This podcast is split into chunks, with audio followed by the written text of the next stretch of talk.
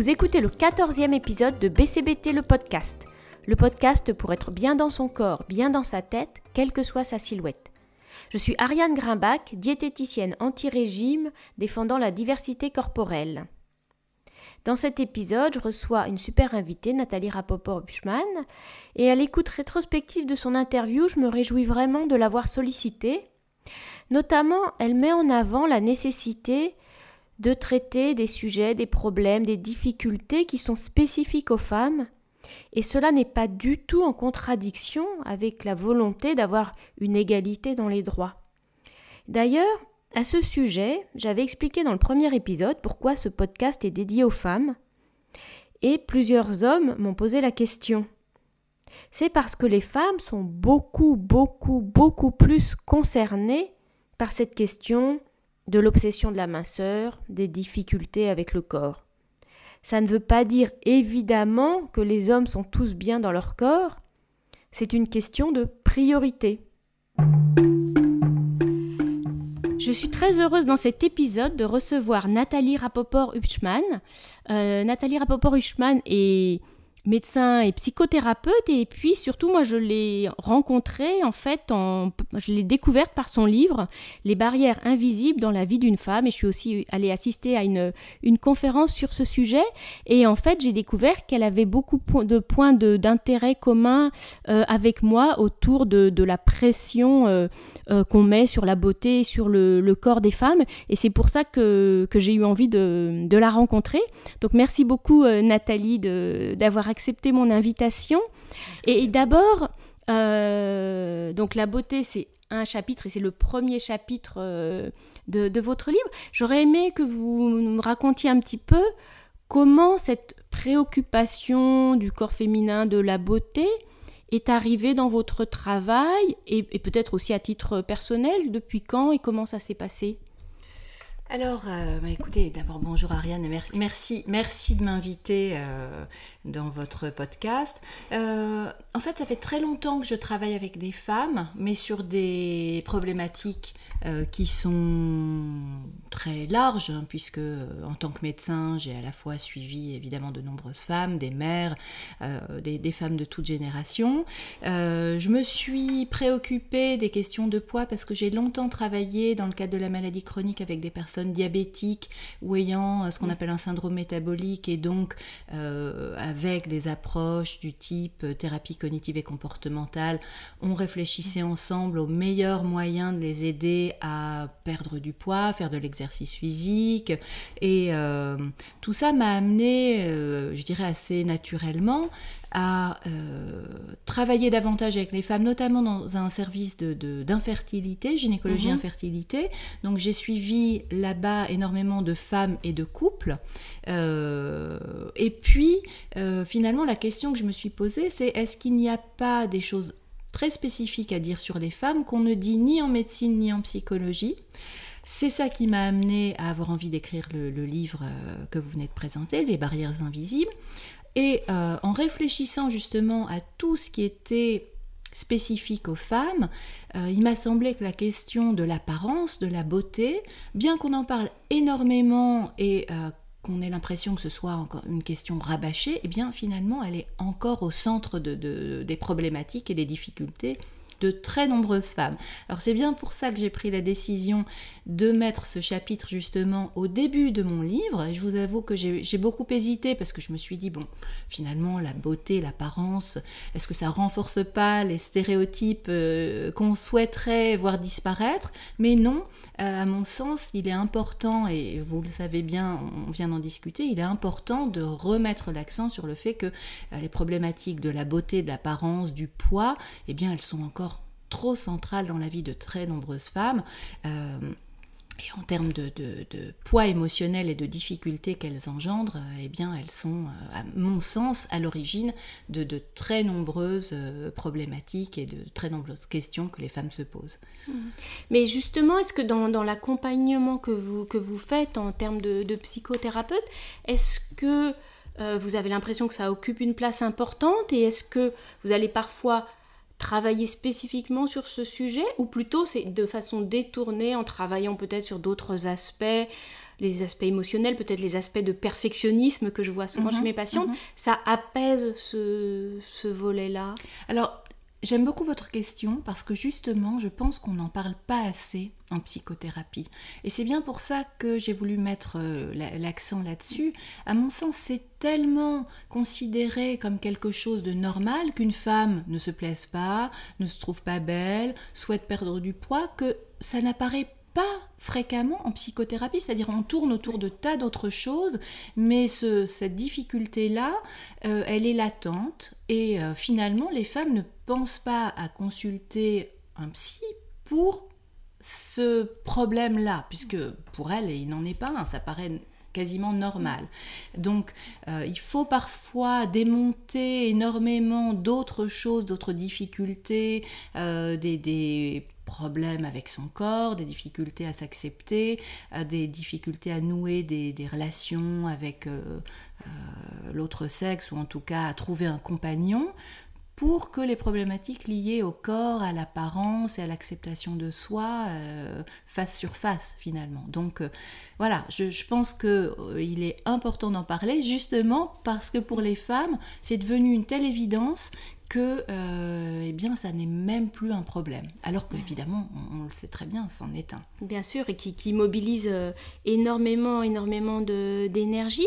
Est-ce que justement vous avez l'impression, donc vous, par- vous disiez qu'effectivement vous aviez eu peur un peu de renforcer les stéréotypes, mais est-ce que c'est ce que disent certaines personnes que toujours ramener encore les femmes à leur corps, c'est quand même un problème et est-ce qu'il faudrait pas s'en détacher? Alors est-ce que est-ce que il faut pas travailler dessus pour pouvoir s'en détacher justement? Mais oui, justement, je crois qu'on ne peut pas se détacher de quelque chose sans en avoir parlé.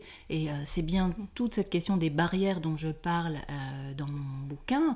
Finalement, il faut d'abord avoir conscience qu'un sujet euh, nous limite pour être capable d'accepter, euh, par exemple, qu'on n'a pas un, corps euh, qui est conforme au corps de, de ces femmes qu'on voit dans les médias, euh, pour accepter que, eh bien, on est comme on est, pour comprendre que le fait que 2% des femmes se sentent belles, ou en tout cas moins de 5% des femmes se plaisent, eh bien, c'est plus lié aux injonctions de la société qu'à quelque chose qui vient de l'individu. Et ça, c'est un travail qui peut être long et compliqué, en tout cas qui nécessite une prise de conscience qui est importante. hein. Donc, euh, la question de, de l'acceptation, elle me paraît centrale. Accepter la personne qu'on est, c'est-à-dire euh, l'individu qu'on est, avec toutes les facettes qui sont parfois très contradictoires, et puis aussi prendre conscience que le corps d'une femme, euh, française ou américaine ou que sais-je, eh bien, il correspond en rien au corps des femmes qu'on voit dans les médias. Euh, Il y a une différence énorme, et donc, ça n'est pas nous en tant qu'individus, ça n'est pas moi en tant que femme, c'est pas mes patientes ou vos patientes qui sont pas à la hauteur, c'est simplement qu'on nous, euh, nous abreuve d'images qui ne correspondent pas à la réalité du corps féminin. Tout à fait. Et alors, ce qui est intéressant, c'est que parfois, certaines patientes ou certaines personnes que je rencontre me disent Non, mais moi, euh, je ne suis pas influencée, je ne lis pas de magazines féminins, etc. Et il y avait quelque chose de, de très fort et très intéressant et un peu angoissant dans la conférence que vous avez faite, où vous montriez chez, chez des populations qui Mhm. n'étaient pas du tout en contact avec les médias, à quel point l'influence peut se faire de façon mais extrêmement rapide, en fait. Oui, tout à fait, tout à fait. C'est pour ça, encore une fois, que cette question est- me paraît primordiale. On a l'impression qu'on n'est pas influencé, bien sûr. hein, Vous pouvez nous re- redire un petit peu quelle était cette oui, expérience tout à fait. Alors, en fait, on sait par exemple que dans les cultures qui sont peu euh, occidentalisées, il y a beaucoup moins de troubles du comportement alimentaire, euh, beaucoup moins de femmes font des régimes. Tout ça, euh, ça, se, ça repose en fait sur un certain nombre de, de- paramètres qui sont que, un, dans les cultures traditionnelles, finalement, le fait que les femmes aient un corps plus rond, plus charnu, plus pulpeux, eh bien, ça fait partie des, plutôt des, des goûts de, de ces populations. Et on se rend compte qu'il faut très peu de temps pour que ses goûts changent. C'est-à-dire que, euh, notamment, donc je, parle d'une étude qui a été réalisée euh, dans un petit village euh, sur une bande côtière au Nicaragua, des villages qui n'étaient pas électrifiés, donc qui n'avaient pas de télévision, pas d'accès aux images de la société occidentale de, consommation. il a suffi de montrer des images à ces villageois, hein, des femmes et des hommes. on les a séparés en deux groupes. Un groupe a vu des images de femmes euh, avec des corps euh, plutôt pulpeux et charnus. Un autre groupe a vu des images euh, de silhouettes telles qu'on les voit, nous, dans les défilés de mode hein, ou dans les magazines féminins. Eh bien, on s'est rendu compte qu'au bout de 15 minutes de visualisation de ces images, eh bien, leur goût s'était modifié. Alors on imagine bien, nous, nous, nous qui sommes abreuvés depuis notre plus jeune âge, sans même lire de magazines féminins, euh, simplement par les publicités qu'on voit à la télé, les publicités qui sont affichées dans la rue, euh, les, les, actrices qu'on voit euh, partout, eh bien, c'est pas 15 minutes d'exposition. Donc, c'est des heures et des heures et des heures d'exposition. Donc, même ces femmes qui vous disent qu'elles ne sont pas influencées, eh bien, on sait maintenant qu'on a dans notre cerveau des zones qui, n'accèdent pas à la conscience, hein, c'est une forme d'inconscient collectif, mais qui, euh, qui a été imprimé en fait par euh, toutes ces images euh, qu'on ne va pas chercher délibérément, certes, mais qui, qui, affectent, bien sûr, qui affectent notre perception du monde et de notre corps. Mais, mais justement, dans, dans ce contexte-là, et, on voit maintenant même chez des, des, des petites filles, hein, tout de suite, des, mhm. des, euh, des 8-9 ans, qu'elles sont déjà, déjà influencées par ces, ces standards-là, est-ce que vous, vous pensez que on peut, par tout le travail dont vous parliez effectivement, de, de, de travailler sur soi-même et sur son acceptation, arriver à quand même vivre dans ce contexte-là et avoir du recul et ne pas se laisser trop influencer par ces images où il faut travailler, agir, faire du lobbying pour essayer de changer le contexte et que le contexte soit plus divers. je pense qu'il faut faire les deux. Je pense que euh, oui, bien sûr, nous on travaille, vous et moi, plutôt sur l'individu, donc on peut aider euh, les mères à faire passer des messages positifs à leurs filles, on peut aider les ados à pas développer cette espèce de d'insatisfaction corporelle chronique que, que les femmes traînent avec elles euh, pendant des, des décennies, mais je pense que ça va de pair aussi avec une prise de conscience que la société aurait intérêt, si elle est vraiment intéressée par le bien-être euh, euh, de ses citoyens, à limiter les messages euh, qui, sont, qui, vont dans cette direction extrêmement limitante et restrictrice. Alors ça se fait un petit peu, un tout petit peu, là on, on l'a vu avec les lois qui sont passées pour ces mannequins qui étaient proches de l'anorexie, mais enfin voilà, on est encore très loin des corps des corps normaux je dirais donc à mon sens, ça peut fonctionner, euh, ou il est important de, s'adresser à ces deux volets. Hein, le mm. niveau individuel, les messages qu'on fait passer aux éducateurs et aux parents, euh, et puis aussi, euh, je pense que c'est important d'avoir une responsabilité collective et mm. sociale en tant que société, et savoir qu'on mm. peut, que l'on peut modifier ces messages. Est-ce que, alors ça bouge peut-être un tout petit peu. Je pense que quand même ça peut bouger par l'économie, c'est-à-dire quand les entreprises et les médias comprendront que le public veut autre chose mhm. et achètera autre chose, mhm. c'est peut-être ça qu'il faudra bouger. Donc, est-ce que, je ne sais pas si vous avez encore entendu parler de tous ces mouvements un peu body positive, body neutral, et, l'idée enfin, des femmes qui s'assument mieux avec mhm. différentes silhouettes, beaucoup plus rondes, beaucoup plus grosses, etc. Est-ce que vous pensez que ça, ça peut devenir suffisamment fort justement pour... Euh, faire basculer un petit peu Je l'espère, je l'espère. Je mm. pense que comme tout mouvement euh, de masse, il faut atteindre une, masse critique justement pour que euh, l'opinion en elle-même soit affectée par euh, ces mouvements qui sont extrêmement forts, mais qui sont qui sont extrêmement forts sur les réseaux sociaux, qui sont extrêmement forts dans certaines générations, mais je pense que ça n'annule pas du tout quand même la pression très très très intense qui existe encore sur les jeunes femmes, les ados, les petites filles, les, les, les, mères. Donc euh, oui, bien sûr, c'est j'en suis ravie, c'est bénéfique et je crois que c'est important de contribuer à, à renforcer ces mouvements-là. Euh, je vous avoue que je suis pas persuadée qu'en soi et que ça uniquement va permettre de faire changer les choses. Mm. Donc je pense qu'on a encore, beaucoup, de travail, beaucoup de travail à faire. D'accord. Et vous parliez du, justement du bien-être et d'essayer d'amener les personnes à être plus dans un, un bien-être général et plutôt que se focaliser simplement sur sa silhouette. Mais est-ce que ça ne peut pas être quand même une injonction supplémentaire. Hein? On parle aussi du, enfin justement le bien-être, mhm. le bonheur. Est-ce que c'est pas encore un volet supplémentaire de, perfection à atteindre qui peut mettre encore plus de, pression sur les femmes? Je crois que, euh, bien sûr, tout ça peut être récupéré d'une certaine manière, où euh, notre société se cherche des injonctions, c'est-à-dire qu'on vit dans un monde euh, où les grandes, les grandes questions, les grandes causes ont, été un peu euh, abandonnées et donc se donner des cadres de vie, c'est quelque chose qui est très séduisant. Alors bien sûr, il ne faut pas tomber, on peut passer de l'injonction à la tyrannie du bien-être, du bonheur ou de l'acceptation de soi. Bon, ce serait une sorte de, de, serpent qui se mord la queue. Je pense qu'il ne faut pas jeter le, bébé avec l'eau du bain. Euh, et s'accepter, apprendre à s'accepter et comprendre que euh, c'est pas parce qu'on ne s'accepte pas à un moment donné de sa vie tel qu'on est que ça veut dire qu'on va rester comme ça en permanence. On sait bien que euh, l'individu, l'être humain, la femme, on, a tous des capacités de changement. Euh, il faut d'abord prendre conscience de, ce qui nous affecte, de ce qui nous limite, et puis ensuite trouver les outils qui peuvent nous aider et faire ce travail, mettre en pratique des, des choses qui permettent justement de, retrouver des degrés de liberté qu'on ne s'était pas donné, qu'on ne s'était pas autorisé jusqu'alors.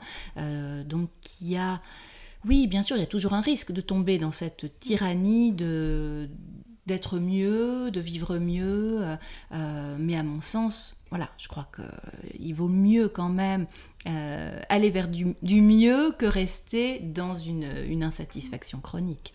Mmh. Tout à fait. Et les, les, les, femmes qui viennent euh, vous consulter, en général, justement, vous disiez tout à l'heure que c'est pas forcément en première approche la question du, mhm. du, physique et de la silhouette. Est-ce que c'est plus euh, des aspects de, de stress, de, de pression, de, de de, perfectionnisme ou de, de, justement de mieux-être, de recherche de mieux-être général? Mais c'est très large en fait. Moi je vois des mm. femmes qui ont euh, des demandes très diverses. Ça peut être des difficultés euh, liées à des périodes de vie, euh, mais finalement on se rend compte qu'à toutes les époques de la vie, les femmes ont des difficultés particulières qui sont pas encore forcément toujours très verbalisées. Et c'est bien pour ça que moi, ça m'intéressait dans mon livre de remettre un coup de projecteur là-dessus, parce que très souvent, en tant que femme, on a l'impression qu'on est soi-même le problème, alors que euh, ben, être une femme, c'est pas simple. Euh, c'est pas simple au moment de la puberté, c'est pas simple au moment de l'adolescence, c'est pas simple quand on cherche euh, un compagnon ou une compagne. C'est pas simple ensuite euh, pendant les périodes de grossesse et de maternité. Euh, euh, la ménopause, c'est pas une période facile du tout non plus. Et je pense qu'on la médecine et la psychologie ont tellement voulu aplanir les différences en faisant une sorte de grand universel que on n'a pas assez parlé des difficultés qui sont propres aux femmes. Et mon objectif justement, ce serait de faire en sorte que les femmes consultent davantage à ces moments euh, charnières de leur vie et qu'elles se rendent compte que c'est pas elles en tant qu'individus qui ont euh, forcément des difficultés, mais que ça nécessite peut-être à chaque moment de, de, la vie de euh, poser sur soi un regard, mais qui englobe une sorte de collectif, c'est-à-dire être une femme, c'est quoi, pourquoi c'est difficile maintenant? Ça me paraît très intéressant ce que, ce que vous dites, effectivement, et il y a peut-être des fois une, une confusion dans la tête des personnes, c'est-à-dire de vouloir être euh, euh, avoir qu'il y ait un traitement égalitaire de tous mhm. les individus et que tout le monde ait les mêmes droits et, les, et soit traité de la même façon est quelque chose d'essentiel, mais ça ne doit pas être pour nier les spécificités de chaque sexe. Et il y a des spécificités physiologiques, psychologiques, etc., euh, propres aux femmes. Et, je crois qu'il faut effectivement s'en occuper. Et, c'est normal de, de s'en occuper et de, de, de, le voir de façon, euh, de façon spécifique. Oui, tout à fait. Je pense qu'on a trop euh, mis ces différences sous le tapis. Bien sûr, l'objectif était de faire en sorte que les femmes puissent aller de l'avant, mais euh, à mon sens, on a vraiment nié les spécificités féminines et on le voit bien. Euh, moi, c'est mon travail, mais je suis pas la seule. On fait partie là de euh, comment dire, il y a une sorte de mouvement qui fait que on se recentre quand même sur ces grandes questions qui sont qu'est-ce que c'est que d'être une femme, comment on vit avec un corps de femme, quelles sont les les comment dire, quelle est la physiologie qui est propre aux femmes le voit bien, il y a des tas d'études euh, médicales qui ont en fait utilisé des sujets masculins uniquement, euh, parce que, euh, ben oui, le cycle hormonal des femmes, ça, complexifie un petit peu les, résultats des études, et qui ensuite ont extrapolé leurs résultats aux hommes et aussi aux femmes. Mais ça paraît un peu absurde. C'est-à-dire que si on veut savoir comment euh, un traitement fonctionne ou comment euh, une maladie s'exprime chez les femmes, ben, on a peut-être intérêt à étudier davantage les femmes. Donc voilà, je crois qu'il est temps de remettre un coup de projecteur et de se centrer sur euh, ces questions-là parce que être une femme ou un homme, on, euh, peut être égaux, mais pas, ça ne veut pas dire qu'on est semblable. Et donc il y, a énormément de choses à, mm. réinvestir euh, pour que les femmes aillent mieux. Et justement, vous avez l'impression qu'il y a dans ce, dans ce domaine-là quelque chose qui avance, justement au niveau médical, au niveau des études, il y a une prise de conscience où il y a effectivement aussi des, des actions? Alors c'est assez lent, euh, mhm. bien sûr. Maintenant, on le voit notamment euh, par rapport à ce qui touche aux maladies cardiovasculaires. En cardiologie, c'est un domaine où ça commence à être vraiment recherché.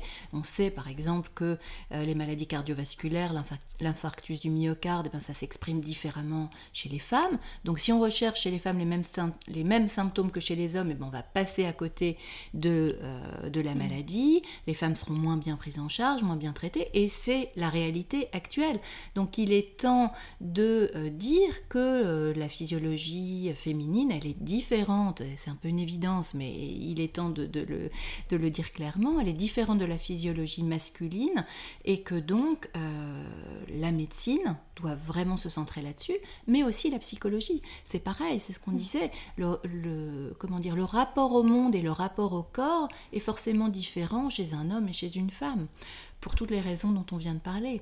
Donc, euh, apprenons peut-être euh, aux femmes ce qu'il en est. Et puis, comme vous le faites et comme, comme j'essaie de le faire également, c'est important de faire passer ces messages en direction de, des femmes et des professionnels de santé. Tout à fait. Donc effectivement, les, à la fois, ce que je répète souvent, chaque personne est unique, mais les femmes ont aussi vraiment leur spécificité et on peut essayer de les aider à vivre mieux avec leur personnalité et avec leur spécificité. Mhm. C'est un petit peu euh, ça qu'on peut essayer de faire euh, pas à pas. Donc voilà, exactement. Exactement. C'est tout à fait ça. Merci beaucoup, c'était vraiment euh, très intéressant. Merci Ariane. Vous avez écouté le 14e épisode de BCBT le podcast. J'espère qu'il vous a intéressé. BCBT le podcast, c'est un vendredi sur deux et BCBT le podcast est disponible sur toutes les plateformes de podcast. Écoutez ou réécoutez les épisodes passés dans l'ordre ou dans le désordre, c'est comme vous voulez. J'espère que vous trouverez de l'intérêt dans tel ou tel épisode et faites-les connaître aussi autour de vous si vous pensez qu'ils peuvent être utiles à d'autres personnes. À bientôt!